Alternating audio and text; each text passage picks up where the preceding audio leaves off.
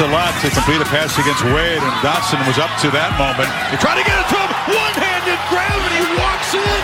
Back-to-back highlight plays from Dotson and Penn State. Still showing some fight. Wow.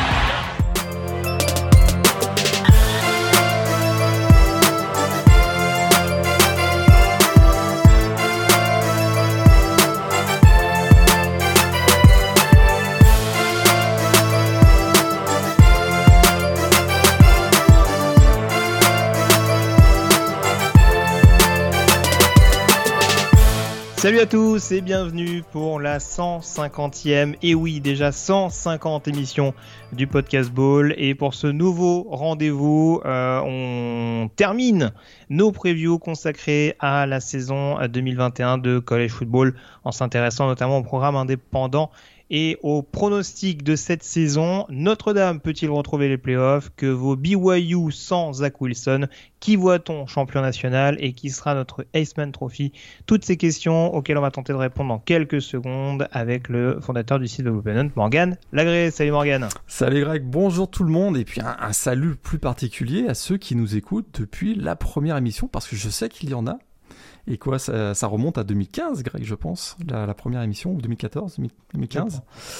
Un grand salut, euh, celui à tout le monde, évidemment, mais un petit clin d'œil plus particulier à ceux, ceux qui nous suivent depuis le tout début de cette aventure du podcast Ball.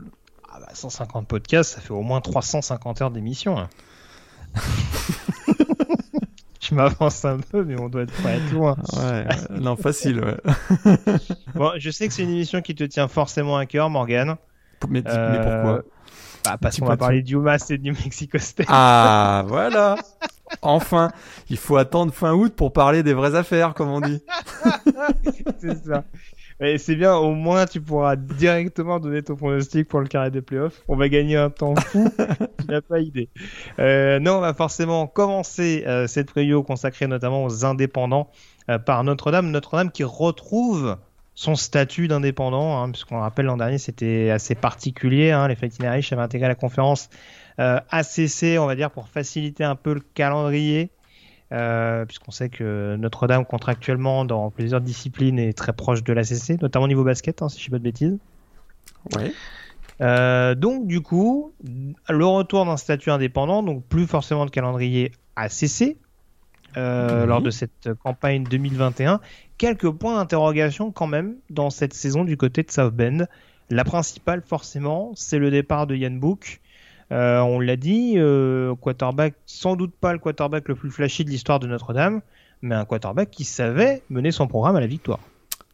33-5, c'est son bilan comme starter de l'attaque au sein de l'attaque de Notre-Dame parle de Yann Book, donc euh, plus de 9 milliards à la passe, 1500 yards au sol. C'est sûr que c'est voilà, c'est ça a été, ça a été quand même un, quarterback qui a marqué son, son temps du côté de, de, Notre-Dame. Alors il n'y a pas eu cette victoire, cette grosse victoire en, en, ball game, ce qu'on lui reproche un petit peu, mais il a porté son équipe en playoff quand même. Euh, et ça, c'est quand même tout à fait remarquable. Il y a, il y a, ça fait, ça fait débat d'ailleurs, il y a une controverse, il n'y a pas beaucoup d'équipes qui vont en playoff. Donc Notre-Dame, on a fait partie avec, euh, au terme d'une saison invaincue, euh, c'était il y a deux ans. Voilà, donc il y a le départ de Yann Bouk qui, va, qui, qui, est, à gérer. Donc on sait que euh, pour combler son, son départ, on avait été chercher Jack Cohen, donc l'ancien quarterback de Wisconsin qui avait quand même emmené son équipe au Rose Bowl en 2019. Donc ça c'était quand même pas mal, mais qui avait perdu donc son statut de titulaire chez les Badgers en raison euh, d'abord d'une blessure et en même temps de euh, l'éclosion annoncée de, Graham Mertz. Mais c'est voilà, c'est un quarterback qui a un gros taux de réussite à la passe, qui a peut-être un bras moins puissant que, que celui de, de, de Yann Book on s'attend de lui à ce qu'il soit plus un, game manager. Il faudra d'ailleurs peut-être l'être euh, un petit peu parce que je crois que la, grosse question du côté de, Notre-Dame, il y a celle du poste quarterback, mais il y a la ligne offensive. Quoi. 4 titulaires sur la ligne sont partis, 140 titularisations euh, combinées au total. On parle de Laia Metchenberg, Aaron Banks, Robert Hensi, qui ont été, euh, qui ont été tous draftés. Et ça, ça La question, c'est de savoir si tu es inquiet. Alors moi je suis jamais Généralement, il a un offensif à Notre-Dame. Bon. De nature, je suis jamais très inquiet, mais ça c'est ça c'est une autre question. Je vais m'allonger sur le divan peut-être, mais mais mais euh, ils ont ils ont très bien recruté. Ils ont ils ont très bien recruté ces dernières années, notamment euh, sur la ligne offensive. Donc là, je suis moins inquiet. Ils ont quand même été chercher peut-être l'un des meilleurs joueurs euh, poste de garde, a priori, Kane Madden, donc, qui arrive de Marshall, on en avait parlé. On, dit que ce serait peut-être un futur euh, All-American. Rien à voir avec John. Hein. Rien à voir avec John, non, tout à fait. Mais euh, on dit que ce serait pour être peut-être un, futur All-American. Ça le projetterait probablement euh, vers la draft NFL avec un, potentiel deuxième ou troisième tour, même peut-être un peu mieux. Donc voilà, il y a quand même de la ressource sur, le, sur, sur la ligne offensive. Et puis il y a, quelques, il y a, il y a, de l'aide au poste de running back. Hein. Euh, on, a, on, a, découvert Kyren, Williams l'an dernier. Cette année, on annonce que ce sera peut-être l'année Chris Tyree, qui est une ancienne recrue 5 euh, étoiles. Et ces deux-là forment vraiment un duo extraordinaire. Probablement un des top 5 duos au poste de running back au niveau national. Je pèse mes mots. Euh, Kyren Williams et, Chris Tyree. Ça, je suis très optimiste pour ce duo bien complété aussi par euh, Baby Gronk, donc euh, Michael Mayer, qui est l'un des tout meilleurs Titans du pays. On sait que ça forme beaucoup très bons Titans du côté Notre-Dame en ce moment. Mais voilà, il va falloir que la ligne offensive carbure parce que c'est euh, le nerf de la guerre hein, du côté de, de, de, Notre-Dame ces dernières années. Quand la ligne offensive fonctionne, l'attaque fonctionne et, et, le, programme peut, peut viser, peut avoir de grosses ambitions. C'est marrant que tu pas cité des receveurs écartés quand même bah c'est sûr que là, c'est, euh, écoute, il y a eu, y a eu des beaux recrutements. C'est des joueurs qui sont arrivés avec, euh, voilà, avec euh, pas mal d'ambition et on se disait que ça allait être peut-être, ils pouvaient se développer comme d'excellents receveurs écartés. Mais c'est vrai que les Kevin Austin, les Avery Davis, les Lawrence Keys de Third, Braden Lenzy, ça tarde à, ça tarde à se développer quoi. Et, sans, sans l'éclosion d'un de ceux-là, ça pourrait être problématique parce qu'effectivement, on pourrait tomber dans un jeu euh, très unidimensionnel au sol. Il y avait pas un Jordan Johnson qui est arrivé euh, l'an dernier Il est parti, euh, Jordan Johnson. Il, ah, il est déjà parti Il a été transféré, Jordan Johnson. C'est...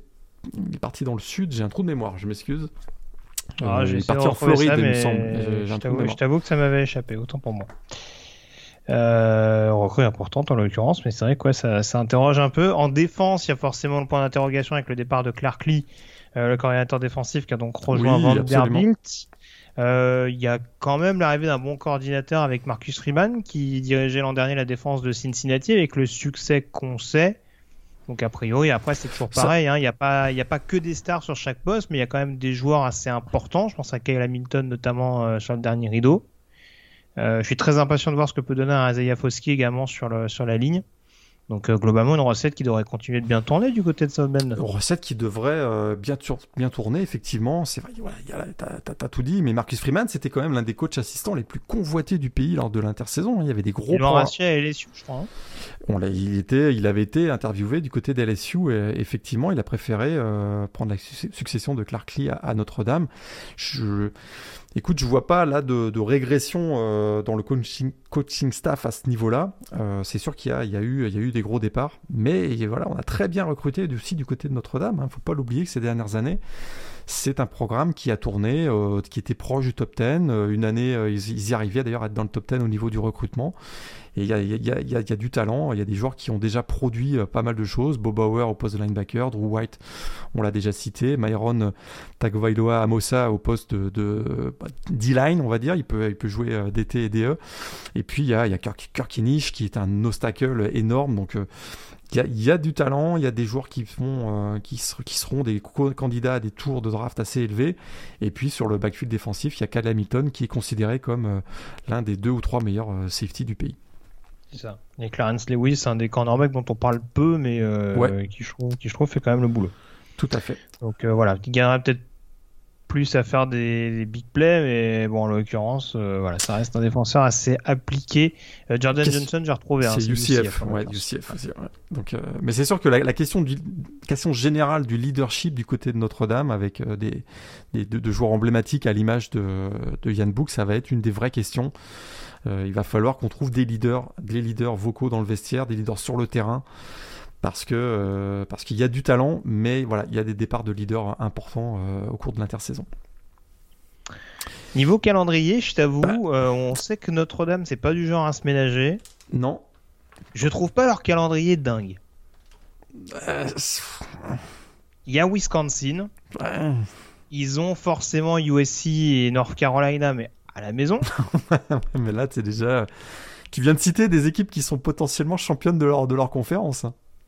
Bon, Visconti, rappelle-toi, Greg, Visconti, on les a mis en finale contre Ohio State. Oui. North Carolina, on a dit que c'était une équipe qui pouvait faire tomber, euh, qui pouvait faire tomber euh, Clemson. Et USC, c'est pas une équipe de. Ah, je suis d'accord avec toi, mais d'habitude, t'as au moins 7 matchs dans la saison où tu te dis ah putain Notre-Dame, ça va, ça va, ça va, ça va se frotter à du lourd. Là, sorti bah, de ces trois matchs. Alors tu vas me citer Cincinnati, j'imagine. Ben, non, j'allais, oui, c'était Cincinnati, mais c'est pas de la faute de Notre-Dame si Florida State et Stanford ont décidé d'arrêter de jouer, je veux dire. C'est, Parce que c'est deux équipes qui sont au programme de Notre-Dame cette année. Voilà, il y a ce match contre Cincinnati, mais ce sera à mm. domicile.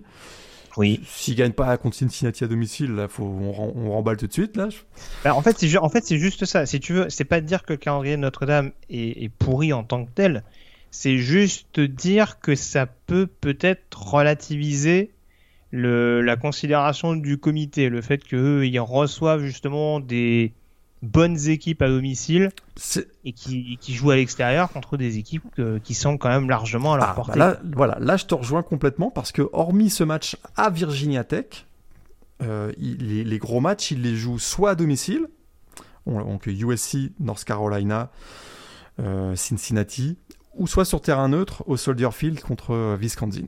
Là, je te rejoins. C'est vrai que là, ils sont protégés à ce niveau-là ils, ont, ils vont éviter les, ambiances euh, enflammées. Le, à Virginia Tech, ce sera une grosse ambiance quand même. Il faudra se taper la victoire du côté de, du côté de Blacksburg. C'est sûr. Quel est l'objectif pour toi raisonnable pour Notre-Dame? Est-ce qu'ils peuvent retourner en playoff très, très concrètement sans vendre ton pronostic de tout à l'heure? Là, il faudrait vraiment euh, un Jack Cohen euh, extraordinaire. Je, Après, moi, je t'avoue, quand, quand, je regarde, c'est aussi lié à ce que je disais sur le, sur le calendrier qui est pas démentiel. Bah, si, si. Si, ils, peuvent facilement aller chercher des victoires. Hein. facilement, j'exagère, mais ils peuvent être à 10. Ouais, moi je pense qu'ils vont. je, dirais 10-2, mais on, sait qu'avec Notre-Dame, si, euh, s'ils terminent 12-0, ils seront, ils seront quasiment automatiquement qualifiés pour les playoffs. On sait qu'avec Notre-Dame, c'est ce cas particulier. Euh, c'est quasiment automatique. Euh, mais je les vois pas faire 12-0. Je, je, dirais, je dirais 10-2, ce qui serait. C'est quand même, ça reste quand même une année. Pas de transition, parce que du côté de, Brian Kelly, on, a implémenté la, culture de la gagne et maintenant on a, établi ce programme parmi l'élite même si ce programme est souvent moqué parce que quand ils vont en playoff, euh, ça se passe souvent pas très bien, mais ils vont en playoff. Et comme je disais tout. En même temps, ils croisent souvent à Alabama. en même temps, voilà, ils prennent une petite tarte euh, contre Alabama régulièrement, mais, mais voilà, c'est une équipe qui est régulièrement en playoff, donc dans les 5-6 meilleurs, 5, 6, 7 meilleurs du programme du pays. Et, et, faire en dessous de 10 victoires cette année, même si c'est une, une année où il y a beaucoup de départs de, de leaders, faire moins de 10 victoires, ce serait un échec pour, pour Baron Kelly, je pense. Serait considéré comme un échec, en tout cas.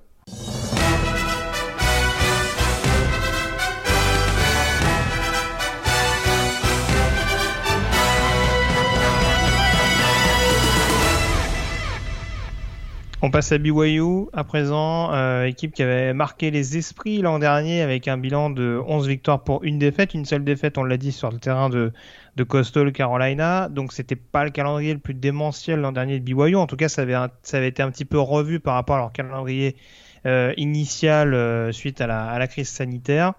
Euh, en attendant, c'était extrêmement cohérent tout au long de la saison. On se rappelle notamment de cette balade du côté de Boise State. Hein. Ouais. Euh, je pense que du côté des fans des Broncos, on s'en rappelle encore. Ouais, il y a forcément, alors je vais te laisser développer après sur le reste, mais il y a forcément cette intrigue au poste de quarterback. On a la perte de Zach Wilson, donc deuxième choix de la dernière draft euh, sélectionné par les New York Jets. Il y a une lutte à trois quarterbacks qui, qui a l'air de s'amorcer entre Baylon Romney, euh, Jaren Hall et, euh, et, Jacob Conover. Qui pour toi part avec une longueur d'avance pour prendre la suite en tant que quarterback de Brigham Moi j'aime bien Jaren Hall. dans le, le, type de joueur, mais je pense que ça va être Baylor Romney, de son expérience. On sait qu'il a, été souvent celui qui a pris la relève de Zach Wilson ces dernières années. Il a même été titularisé euh, à plusieurs reprises, si je me trompe pas. Et puis c'est un des 15 Romney euh, qui joue du côté de BYU. Ah, voilà, c'est sûr qu'il voilà, y, y, a la famille Romney. Il y a, il y a le gouverneur de l'État, euh, Romney, qui est là aussi. Je sais plus s'il est gouverneur d'ailleurs de, de, de l'Utah. Oh, sûrement, il doit pas être très, il doit loin, pas être très loin. Ou sénateur. Il est, il est sénateur maintenant. Il est Ils ont souvent une bonne place il est, à table. Il est, il est sénateur maintenant. Ouais. Et, et euh, je vois, je vois plus Baylor Romney, effectivement. Mais Jaren Hall, on l'avait vu y a, il y a deux ans, je pense c'est un, un, joueur qui est, qui est, assez prometteur aussi. Mais je, bon, plutôt Baylor Romney, mais c'est quand même. de verticalité, je pense que c'est pas mal aussi. Ouais, ouais c'est vrai que le départ de Zach Wilson, c'est quand même énorme. Quoi. Puis il n'y a pas que ça. Hein. Il y a le départ aussi du coordinateur offensif, Jeff Grimes, qui est parti du côté de Baylor. Ils ont aussi perdu Brady Christ Christensen, euh, offensive tackle, qui protégeait très bien Zach Wilson l'année dernière. Ils ont Dax Milne aussi qui est parti au poste de receveur. Il y a quand même, euh, il y a quand même pas mal de départs. On a, on a, on a, on a misé sur une solution en interne avec la, promotion de Aaron Roderick, qui, est le, qui était l'ancien euh, coach des receveurs, donc du côté de BYU, qui est maintenant le coordinateur offensif. Voilà, c'est sûr que euh, y a cette incertitude, mais il y, a, il y a des playmakers au poste, au skill position, comme on dit, c'est-à-dire qu'il y a un, un, des, un des nombreux Romney, donc Gunnar Romney au poste de receveur avec Neil Pao et euh, les frères Nukua qui arrivent donc euh, séparément. N'empêche comme, n'empêche comme quoi les ouais. rumeurs sur les Mormons, c'est pas vrai. Hein. ouais. Pardon. Bon, il y, y, y, a les frères Nakua donc, qui arrivent euh, de Washington et de Utah, donc euh, Puka ouais, et Samson euh, Nakua, et puis surtout les, les, les squads de running back, écoute, ultra puissants, de running back. Oui. Tyler Algeyer qui a été la sensation et la révélation de la saison dernière, qui a vraiment incarné cette, euh, saison extraordinaire de 11-1 donc de Brigham Young la saison dernière. Il fait 1130 yards au sol, il fait vraiment un, vrai, joueur de big play. Quoi. Et puis derrière, il a le, soutien de Lopini euh, Katoa qui est, bon, il fait pas dans la dentelle non plus. Donc donc c'est euh, voilà, il y, a des armes offensives. Quoi. Et défensivement aussi, d'ailleurs, un quatrième meilleure défense du pays en, en termes statistiques hein, l'année dernière. Ouais, ouais, tout à fait. Alors, c'est sûr qu'il y a moins de joueurs qui ressortent un peu du, euh, du, du, du, plateau, on va dire. Il me semble qu'ils ont perdu Kairis Tonga, non Qui est reparti en, qui est, ouais. qui est en fin d'éligibilité. Isaiah Kaufusi ah. aussi, qui est parti, le linebacker, qui a, qui a, qui a joué une vingtaine d'années. L'un des nombreux côté euh, de qui sillonne l'état de l'Utah, en ouais. effet. Mais euh, ouais, non, non. Après, c'est sûr que c'est moins, c'est moins glamour qu'en attaque, mais je te rejoins. C'est sûr que ça a beaucoup ça a été extrêmement efficace euh, l'an dernier. Euh, J'essaie de revoir un petit peu. Euh, calendrier, par contre, bon, ouais, calendrier, ouais. pas de la tarte cette année. Hein. Alors, c'est moi, c'est un peu la question que je me posais. J'avais du mal à évaluer un petit peu cette fiche-là. On sait qu'ils vont commencer assez vite avec des, avec la réception du Utah et l'Arizona State. On en avait parlé dans la Pac-12 comme deux gros candidats à nos yeux pour une finale de conf. Ouais, on remarquera que les fans d'Arizona remarqueront que t'as pas du tout cité leur premier match contre euh, contre une équipe Je de la Pac-12. Les fans d'Arizona ont exclu de facto à la confrontation Bravo. Mais euh, ouais. Euh, par contre, j'aurais pu citer le déplacement à Utah State, le déplacement ô combien piégeux euh, contre le futur vainqueur de la Mountain West. Mais non, non, il y aura quand même la revanche contre Boise State à la maison, les déplacements à Baylor et Washington State, deux programmes qui peuvent euh, être en développement pour la deuxième année de leur, de leur head coach respectif. Euh, Virginia à domicile, attention, hein, c'est vrai qu'on n'en avait pas forcément énormément. Brennan Armstrong, euh, faut se le coltiner quand même défensivement, et, c'est quand même une équipe toujours appliquée, sérieuse. Tout à fait. Et, et j'ai pas cité USC pour finir la saison à Los Angeles. Et d'ailleurs, ce match contre Virginia, ce sera les grandes retrouvailles. Branco Medeno. Et ben voilà, donc c'est quand même un match, euh, un match assez intéressant. Et deux semaines plus tard, euh, non, ce sera trois semaines plus tard d'ailleurs, le match à Georgia Southern, il va y avoir de la casse là aussi. voilà, euh, préparez-vous si vous aimez jouer au sol. Euh, là, euh, amenez les brancards parce que ça va faire mal à mon avis. non, non, mais c'est ça en fait. En, en, en, gros, si tu veux, moi, ce qui m'intrigue, et ça revient à ce que tu disais sur l'attaque, je suis curieux de voir comment ça va se passer quand BYU, parce que je, souhaite bien entendu à Brigham Young d'afficher la même sérénité qu'il y a eu l'an dernier, euh, mais on avait presque l'impression qu'il était sur un nuage l'année dernière. Et je me dis que si vraiment offensivement, malgré le gros jeu au sol qui a priori sera de retour, si la machine est un peu moins convaincante et qu'on se retrouve un peu dans, le contexte qu'avait BYU, notamment lors des premières années qu'à la Nisitake. On avait souvent des fins de match un peu compliqués, avec pas toujours la victoire au bout du compte. C'est ça en fait, c'est qu'ils ont souvent eu la possibilité l'an dernier, de par, de par leur attaque décoiffante, de, de couper court au débat tout de suite. on a vu par exemple à Coastal Carolina que quand ça a commencé à se gripper un peu plus, euh, on pouvait avoir du mal à finir. Moi, c'est plus ça euh, là-dessus. Je veux pas être trop sévère gratuitement avec Alani Sitake, mais il m'a jamais totalement rassuré dans sa gestion des fins de match du côté de Provo. Et c'est peut-être là-dessus où je suis un peu intrigué de voir ce que ça peut donner. Encore une fois, avec un calendrier qui, euh, ouais, en termes de confrontation, voilà, recevoir des des grosses formations de la Pac-12, euh, se déplacer chez des équipes qui ou défensivement ou offensivement peuvent les mettre en difficulté. Je, ouais, ça, va être une saison euh, un petit peu, euh, je sais pas comment dire ça, mais ouais, révélatrice. J'aurais du mal à les mettre en dessous de 8 victoires, mais ouais, tu vois, c'est pas forcément une équipe que je mettrais dans la course au bol major, par exemple. Non, je, je te rejoins, je te rejoins. plus que 8, ce serait, une, ce serait déjà pas mal. D'ailleurs, on n'a pas dit, mais on a une petite pensée aussi pour Terence Fall, qui, euh, le français, qui, euh, euh, aux dernières nouvelles, fait toujours partie du roster de, de BYU. Mhm. oui, bah on espère qu'il aura. On espère ça va être compliqué, parce qu'il il y a du monde au poste de receveur cette année. Hein. A priori, ouais.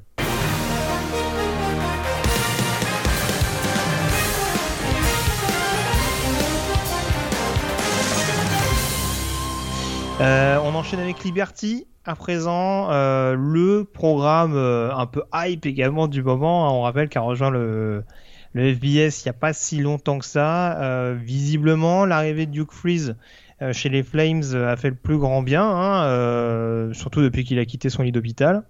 en l'occurrence, l'année dernière, une fiche de 10 victoires pour une défaite.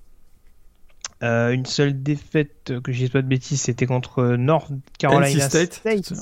Controversé, fin de match controversé. Voilà, euh, une défaite d'un point en plus, donc euh, on, a quand même frôlé la fiche positive, on a quand même frôlé la fiche invaincue pardon du côté de Liberty. alors on résume un peu grossièrement cette équipe-là à, Malik Willis, leur quarterback sensation et, et double menace. Est-ce que tu vois d'autres éléments qui peuvent faire éventuellement de Liberty un client à surveiller de près en 2021 bah, c'est sûr qu'il prend beaucoup de place, hein, parce que c'est euh, voilà, le métronome de, cette attaque, indiscutablement, l'ancien de l'ancien d'Auburn, 34 touchdowns au total euh, l'année dernière. Euh, il était le meilleur quarterback de la FBS en termes de yards au sol, avec près de 1000 yards au sol en dernier, 944 exactement. C'est vrai qu'il prend beaucoup de place. On parle beaucoup de lui, mais c'est à raison, parce que bah écoute, c'est lui qui donne le ton, comme on, comme on dit, mais il, il y a quelques joueurs intéressants sur la ligne offensive. Hein. Euh, Tristan Schultz, c'est un joueur qu'on voit de plus en plus apparaître dans les big boards au poste de left tackle. Thomas Sargent aussi, le, le de centre, qui, euh, également revient régulièrement. Écoute, euh, c'est plutôt une équipe qui, qui, a, démontré. Ils sont ambitieux, ils sont très ambitieux. C'est une équipe qui est identique quasiment à celle de la saison passée. Ils ont démontré qu'ils avaient vraiment une attaque de feu, euh, plus de 38 points par match l'an dernier. ils ont dit qu'il y a de la stabilité au poste de receveur, il y a de la stabilité au poste de running back, avec notamment Joshua Mack. On a rajouté même TJ Green, l'ancien de Utah. Défensivement, euh, c'était plutôt pas mal. Et puis il y a eu une super belle arrivée. Ça, c'est peut-être l'effet euh, Hugh Freeze. C'est une ancienne recrue 4 euh, étoiles du top 75 national, une ancienne recrue de Texas A&M, euh, Casey Seagars, donc au poste de linebacker, qui n'a jamais joué avec les Aggies. Il tentera de rebondir avec les, avec les Flames. C'est pourrait être voilà, peut-être le général de cette défense de Liberty. Euh, tu fais quoi le 8 novembre? Je sais pas pourquoi tu voulais me. C'est le 6 novembre d'ailleurs. C'est le 6 novembre d'ailleurs. C'est pas le 8. Bah, il y a un petit déplacement à Oxford. Ah, c'est vrai que ça m'avait. Euh, oui, c'est vrai que ah. ça m'était complètement sorti de la tête ce truc. Oui, c'est vrai qu'il y a, des retrouvailles entre Hugh Freeze et oui, oui. Ah oui, bah ça. Euh, l'accueil, l'accueil du public et même de l'administration de, de All Miss. L'accueil de Hugh Freeze, ça pourrait être sympa. Ah, et puis à mon avis, ça va être un bon concours de qui a la plus grosse entre Linky Finn et euh, Hugh Freeze. à mon avis, ça peut nous donner du spectacle. En l'occurrence, vu l'ego des deux bonhommes. Euh, je ne serais pas étonné, mais oui, ça s'annonce, euh, ça s'annonce assez excitant. D'ailleurs, fin de calendrier. Euh, enfin, attends, je regarde le calendrier global. On va le donner tout de suite. Déplacement à Troyes en deuxième semaine. Il y a un déplacement à Syracuse en quatrième semaine. Tu noteras, j'ai manqué de respect à Campbell et à Old Dominion au passage. Tout à fait. Euh, déplacement à UAB, attention quand même, parce qu'il y a pas mal de, de matchs qui sont pas gagnés d'avance. Euh, je sais pas trop si on peut mettre North Texas dans l'équation éventuellement, vu que c'est un déplacement. Ole Miss, tu l'as dit, forcément, ils seront pas favoris loin de là. Euh, il y aura Louisiana à la maison, euh, ainsi qu'Army également pour finir la campagne. Donc euh, là aussi, on s'est pas forcément ménagé du côté de Liberty. C'est moins glamour au niveau du calendrier que Notre-Dame ou BYU. Après, les ambitions sont, les ambitions sont peut-être pas les mêmes au départ, mais oh, ça peut aller chercher au moins les 10 victoires quand même. Je pense que oui. Je pense que oui.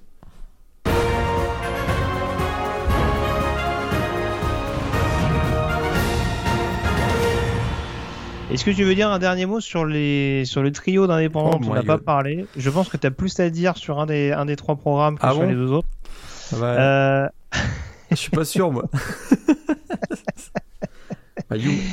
alors, du coup, on rappelle les trois derniers indépendants. On a donc Army, avec euh, son bilan extrêmement flatteur de, de 9 victoires pour 3 défaites. hein, le programme toujours emmené par, par Jeff Monken, avec notamment une excellente défense comptablement l'an dernier.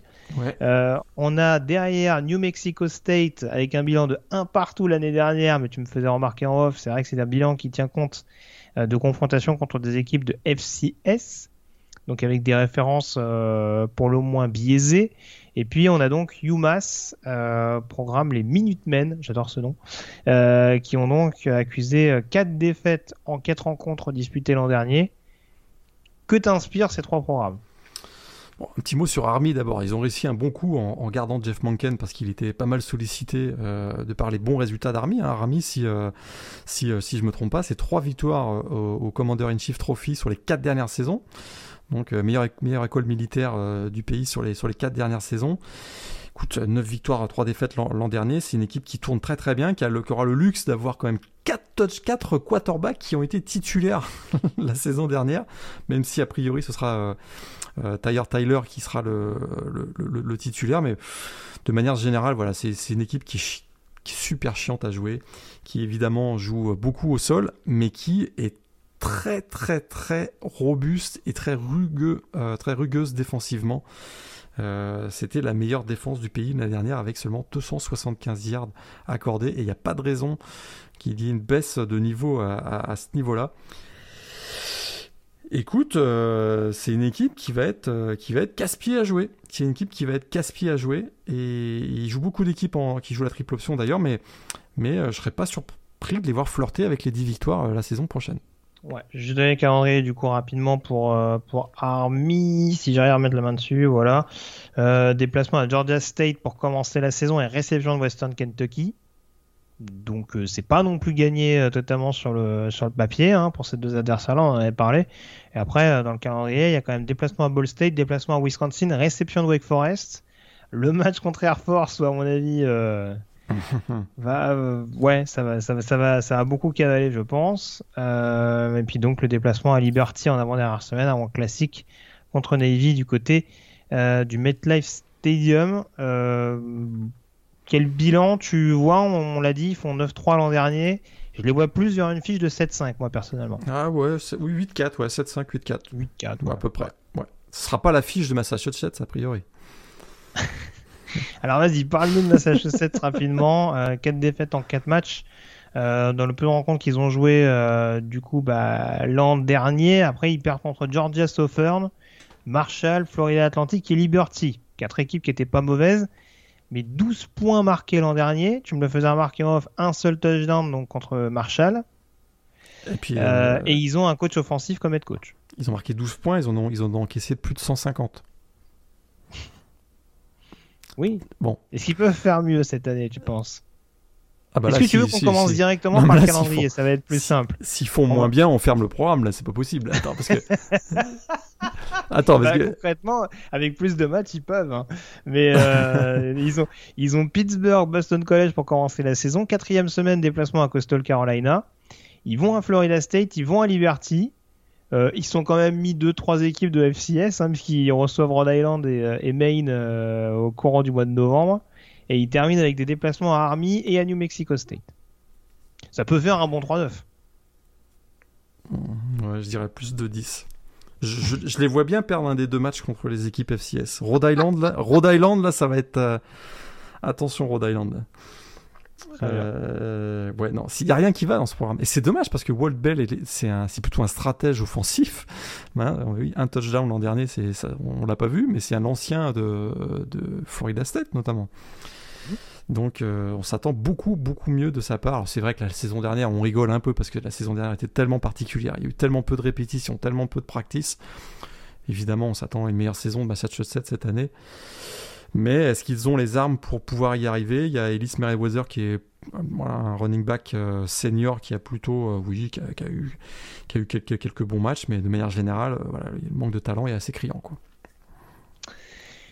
Et que penses-tu de New Mexico State alors? Toi qui as pu les voir à quelques occasions, justement lors du fameux calendrier décalé de la FCS l'an dernier, on l'a dit, bilan de 1 partout donc en 2020.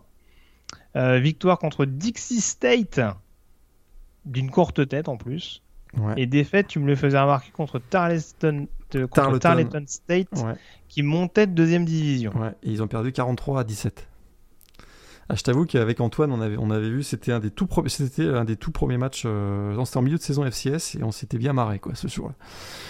Parce que euh, ce qu'ils avaient démontré euh, face à Tarleton State, donc qui était une équipe qui montait de, de D2, c'était innommable. Mais à leur défense, il y avait beaucoup de joueurs qui avaient opt-out l'année dernière et il y avait une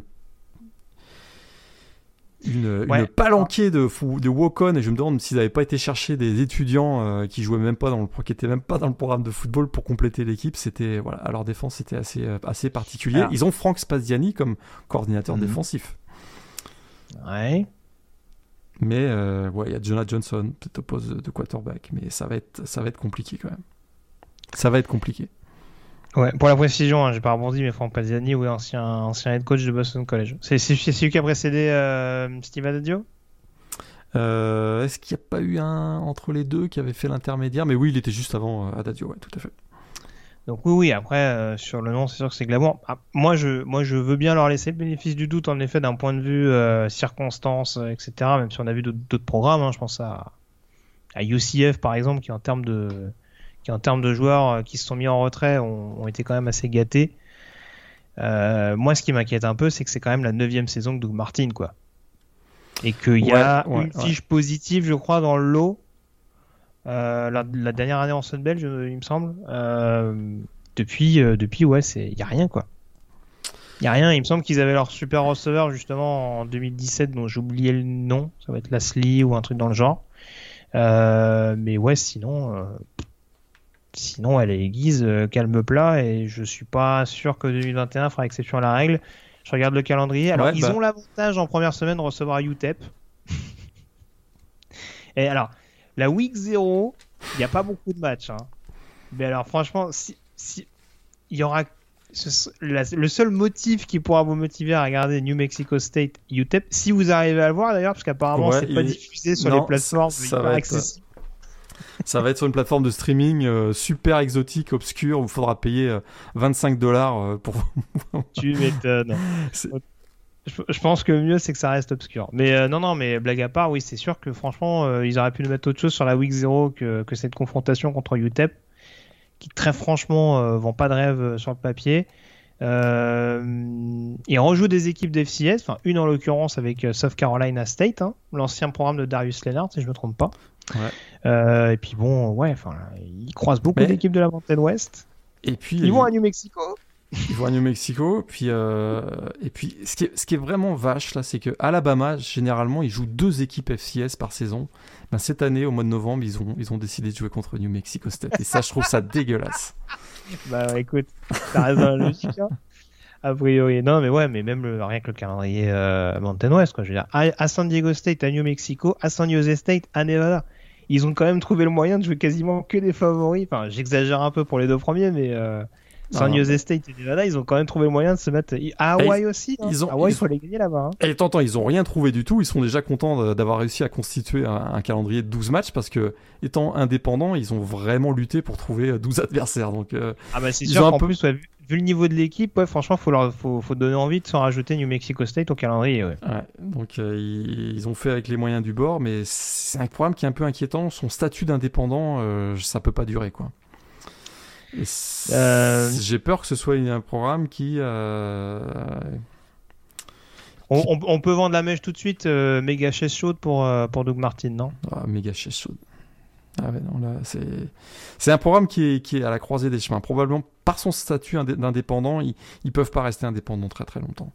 Donc euh, ils vont devoir faire un choix, soit euh, vraiment euh, investir, investir ou soit redescendre dans, descendre dans FCS. On a vu Idaho qui l'a fait il y, a, quelques années. Oui, oui, oui.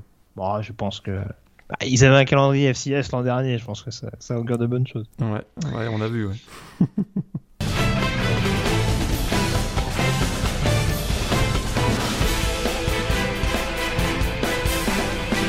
On y est donc Morgan, on va en venir en pronostic à présent pour cette saison 2021 et on va forcément euh, commencer par euh, notre carré final. Est-ce que tu peux juste nous rappeler en substance, parce que je pense que, en, tout cas pour les playoffs, ouais. il y aura un large contingent de ce type de représentants. Rappelle-nous tes 5 champions de Power 5. 5 euh, champions de Power 5, donc Alabama, Clemson, Ohio State, j'avais mis USC et Oklahoma. Très bien. Et du coup, avec ça, qui tu mets dans, dans, ton carré final? Alors, il y avait, on aurait pu rajouter Notre-Dame.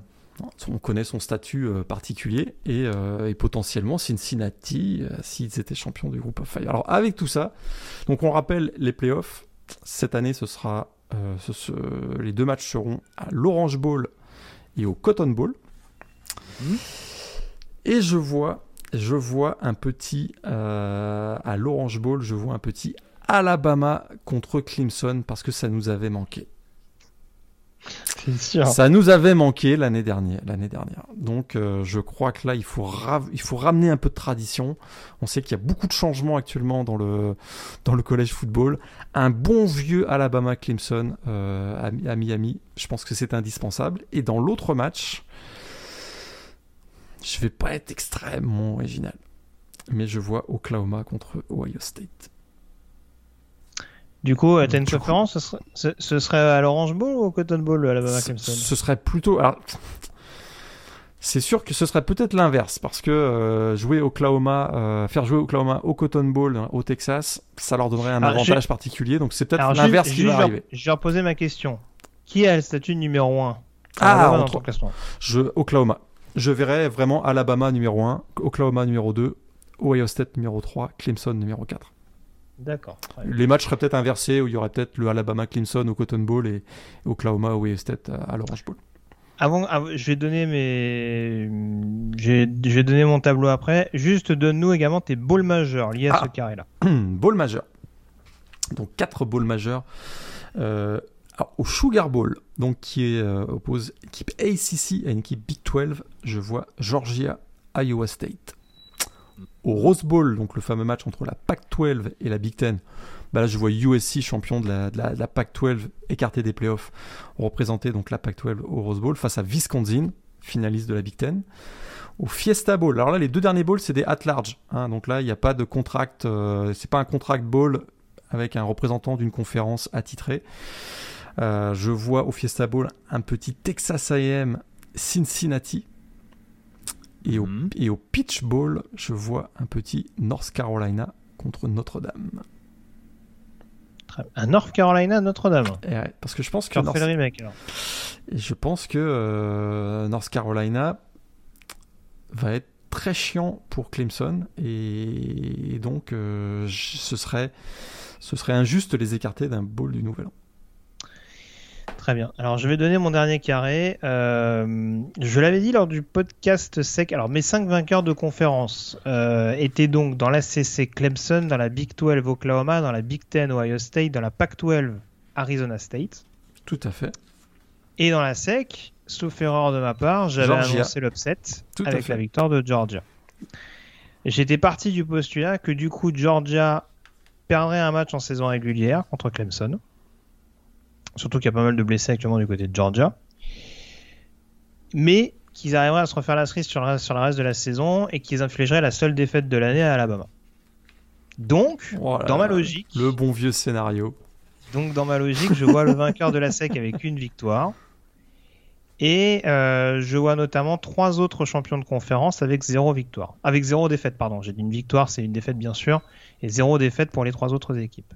Mon classement est donc le suivant. J'avais mis un Oklahoma, deux Ohio State, trois Clemson et quatre Georgia. Ce qui nous donne donc une demi-finale. Oklahoma-Georgia et Clemson-Ohio State. Ou Ohio State-Clemson, ça dépend de- dans quel sens vous voulez le voir, en l'occurrence. Au niveau de mes Ah, bowls, donc là, tout à l'heure, j'ai été mauvaise langue quand je t'ai dit le fameux. Ce que je sous-entendais, c'était le Alabama qui réussit à se glisser dans le. non, non, non. Dans non, les quatre.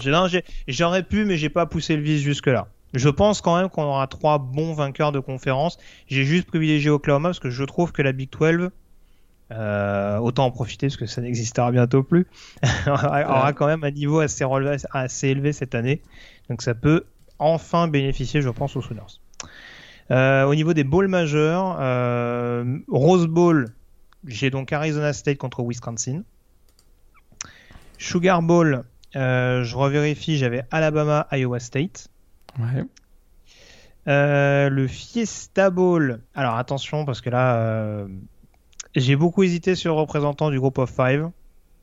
Il y a un match qui m'embêtait dans leur calendrier. Je me suis dit YOLO. je, je pars sur un Notre-Dame Louisiana au Fiesta Bowl. Si Ah ouais, ça, ça vend pas du rêve. A priori, le Fiesta Bowl sera le bowl qui, euh, qui, va, euh, qui va accueillir le, le représentant du groupe of five. Alors là, ouais, le, le Louisiana euh, au Fiesta Bowl. Donc là, va pas bande, venir. hein. ouais, bandwagon sur Louisiana. Alors, Bandwagon sur Louisiana, ouais, c'est ça. bah en fait, si tu veux, Cincinnati, euh, ils se sont un peu tirés de balle dans le pied avec des, avec des déplacements un peu périlleux. Donc j'ai un peu peur que, avec peut-être deux défaites dans leur calendrier, ça puisse jouer contre eux. Alors que je vois Louisiana potentiellement en perdre qu'un seul contre Texas. ouais, parce qu'une équipe à deux, dé- à deux défaites, euh, si, on l'a jamais vu ça en, en- Ah si, on l'a pas vu ça en playoff, mais on a déjà vu ça en, Bah, en au sein du groupe of Ouais, tout en fait, tout cas, on ouais. l'a pas vu souvent, souvent, mais, mais on est d'accord. Euh, Et je termine avec le pitch ball.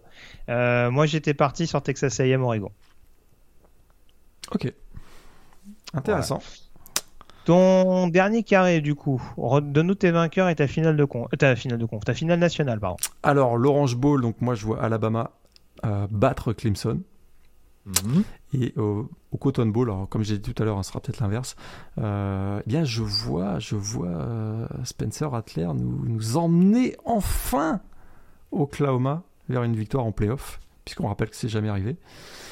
Et ils vont, euh, et ils vont venir à bout des Buckeyes. On aurait donc une finale Alabama contre Oklahoma. Alors, euh, du coup, Cotton Bowl, je suis parti. Alors, j'ai commencé par l'Orange Bowl. Je suis parti sur une victoire de Clemson contre Ohio State. Ça fera plaisir aux fans des Buckeyes qui nous écoutent. Mais bon, apparemment, ça, ça devient un classique également en playoff, donc euh, je la verrai plutôt tourner en faveur des Tigers. Quelques postes qui m'inquiètent un peu euh, à Ohio State pour, pour vraiment réussir à confirmer sur un tel match. Oklahoma Georgia, j'ai été très embêté, mais j'aurais tendance à te rejoindre. Euh, je pense que la défense de Georgia peut poser des problèmes à Rattler, mais je pense que la défense d'Oklahoma, pour faire écho à ce que je disais lors de la preview, peut aussi poser des problèmes à l'attaque de Georgia.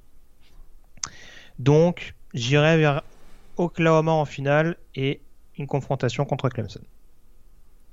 Inédit, donc. Avant de nous donner ton vainqueur de cette confrontation entre Alabama Ouais. et Oklahoma, qui est ton Heisman Trophy C'est super ouvert cette année. Autant, euh, autant on avait eu euh, les années précédentes, notamment l'année dernière, euh, on, on le donnait tout de suite à, à Trevor Lawrence. Euh, c'est pas ce qui est arrivé. Mais là, cette année, c'est super ouvert. Et je trouve que ça se limite pas forcément au poste de quarterback. Euh, je, vais commencer par ceux qui vont pas le gagner. Parce que je vais te donner un quarterback. Mais je veux quand même les nommer. Euh, Bijan Robinson, le running back de Texas, je le vois faire une saison énorme. Et euh, Brice Hall aussi, le, running back de Iowa State. Je crois qu'il est, prêt pour faire une énorme saison. Mais ça va se jouer. C'est un, trophée de quarterback. hein. Il se, faut pas se leurrer. Et euh, écoute, je vais, je vais suivre ma logique. Euh, je vais y aller avec Bryce Young. je vais y aller avec Bryce Young qu'on n'a pourtant pas vu encore au niveau. Euh, on l'a vu, oui, l'année dernière un petit peu, mais, mais euh, on l'a pas vu comme titulaire, on l'a pas vu euh, sur, sur la durée d'un match. Mais je, je, le vois exploser cette année. je le vois exploser cette année. Je, je, pense qu'avec Bill O'Brien, ça va bien fonctionner. Et euh, je le vois prendre le dessus sur des joueurs comme Spencer Rattler, le quarterback d'Oklahoma, DJ Wagalele de Clemson, qui sera probablement aussi dans le top 5, et euh, peut-être euh, JT Daniels et CJ Stroud. Je crois pas du tout à Matt Corral, par ailleurs. Pour le S-Man. Pour le S-Man. Moi non plus. Pour, pour, faire simple, moi non plus. Euh, je vais pas être très original, mais Jalen Hurts a cassé la série pense que ça fait longtemps qu'on n'a pas eu un quarterback d'Oklahoma Iceman Trophy, non? Alors je sais que Spencer Rattler est un joueur qui polarise énormément, c'est pas le type de personnage que j'apprécie, mais on a quand même vu euh, un gros potentiel l'an dernier pour seulement son année freshman, euh, avec la pression qui est celle qu'elle est du côté d'Oklahoma et sur un poste qui est extrêmement suivi depuis l'arrivée notamment de Lincoln Riley en tant qu'head coach, en tout cas depuis la promotion de Riley en tant qu'head coach. À mon sens, il a quand même répondu présent avec un début de saison compliqué l'an dernier, une escouade de receveurs quasiment composée que de freshmen, donc euh, ça peut être la confirmation cette année. Écoute, euh, s'il y a des. Avant Caleb Williams, l'année prochaine peut-être ou dans c'est ça parce que parce qu'il parce qu'il semblerait qu'à l'entraînement euh, il soit pas mal presque meilleur que Spencer Rattler, ce qui, hein, qui commence bah, à, on commence à se poser des questions d'ailleurs, mais euh, effectivement, effectivement, Spencer Rattler sera un des, gros candidats. On s'en doutait un petit peu du gros potentiel de, de Calais Williams en l'occurrence, mais ouais, il y a largement les, armes, je pense, pour permettre à, Rattler de, de mettre la main sur ce trophée. J'aurais du mal à le voir sortir de la Big 12 parce que je te rejoins euh, sur, sur Bijan Robinson. Ça peut être un duel entre les deux, euh, pour moi en tout cas à l'heure actuelle. La finale national prévu du côté du Lucas Oil Stadium d'Indianapolis. Alabama ou Oklahoma Ce sera donc Alabama contre Oklahoma. Bah, écoute, euh, le, S-Man Trophy. Bryce Young qui va battre euh, dans un super duel entre euh, Bryce Young et Spencer Rattler. Et je vois bien Bryce Young. Écoute, l'attaque cette année est, est, phénoménale du côté d'Oklahoma, mais la, la, la, défense va mieux aussi du côté d'Oklahoma, mais ça ne va pas suffire pour faire tomber euh, l'équipe d'Alabama qui va faire un back-to-back qu'on n'a pas vu depuis 2011-2012 du côté de Tuscaloosa. Tout à fait. Bah, c'est les derniers d'ailleurs à l'échelon national à, à fait, hein. Absolument. Donc en effet, donc euh, pas de victoire pour Oklahoma dans le, dans le Trevor Night Bowl. Dans le premier chagriné. Ah ok. On aura peut-être Katy, Perry qui sera... fictif, un kick-off virtuel. C'est Katy Perry qui va chanter l'hymne national peut-être Tout à fait. Tout, est déjà écrit de toute façon, on le rappelle. Hein. Chaque année, on fait des scénarios what the fuck qui ne voient jamais le jour. Et ça, c'est bien triste. Si on pouvait être aussi efficace en FBS qu'en FCS. Pour, les, pour, les, pour ceux qui suivent le college football depuis, euh, depuis quelques années seulement, là, allez voir sur YouTube euh, Katy Perry, euh, Trevor Knight, vous allez comprendre. Trevor Knight s'est fait, une, fait une réputation auprès, auprès des, célébrités lors de sa confrontation contre Alabama. C'était quoi? C'était le Cotton Bowl? C'était quel match euh, C'était un Sugar ou un Cotton? C'était un Sugar Bowl, absolument. Sugar Bowl, absolument. Ouais. Euh, alors, moi, du coup, Clemson contre Oklahoma, et eh ben, le S-Man Trophy, il perd. Ah. Victoire de Clemson euh, contre Oklahoma. C'est deux équipes qui sont très bien fournies des deux côtés. Il y a quelques petits points d'interrogation à Clemson, selon moi, notamment sur la O-line. C'est la O-line, ouais. Ouais, mais euh, je, vois. Je serais quand même étonné que Dabo Swinney n'arrive pas à trouver des solutions euh, pour euh, rectifier le tir au fil de la campagne. je l'ai dit, Clemson, et Clemson, je les mets numéro 3 parce que c'est pas toujours l'équipe la plus la plus séduisante. Ça a longtemps été une équipe séduisante sur le papier, mais qui n'arrivait pas à conclure, d'où le fameux Clemsoning. Là, j'ai l'impression qu'ils ont beaucoup plus l'instinct du tueur et que ils, se réservent entre guillemets, ou en tout cas, ils mettent pas tout d'entrée pour, euh, en tout cas, être efficace quand il, quand il faut l'être dans les grands rendez-vous. Et Brett Venables en mode euh, revanchard, c'est jamais très bon. Hein, ah oui, bah oui, en contre, exactement. Et, et, et il, a un petit front de fort qui peut être sympa cette année. Du côté de en plus, je t'avoue que c'est rentré dans mon équation parce que je, je, je nommais pas le niveau de la de la qualité de la, de la O-line des Sooners. Donc oui, je pense en effet que la défense d'Oklahoma peut avoir un rôle prépondérant dans une potentielle finale contre Oklahoma. Mais on suivra en tout cas avec attention ce que ça peut donner. Voilà en tout cas euh, ce qu'on pouvait dire sur euh, cette preview de la saison 2021. Vous pouvez euh, vous refaire éventuellement tous les podcasts avant le lancement officiel de la saison. Je parle notamment de la saison 1, hein, parce qu'on rappelle que la Week 0, c'est une petite mise en jambe, oui, avec surtout UCLA Hawaii en, en, toile de fond et éventuellement Illinois Nebraska pour les amoureux de la Big Ten. la Week 1, on le rappelle, on aura l'occasion d'en reparler dans quelques jours ça va être très animé. Il y a ah, beaucoup de grosses affiches pour démarrer et on va pas, on va pas être déçu pour le, retour, euh, la reprise des hostilités et surtout le retour d'un public plus massif euh, en 2021. Ça va repartir en force, Merci encore Morgan d'avoir été en ma compagnie. On se retrouve donc dans quelques jours pour euh, commencer à s'intéresser de près au match euh, de cette saison euh, de college football. D'ici là, passez une très bonne semaine avec plein de rencontres NCA au programme. Salut à tous. Salut à tous.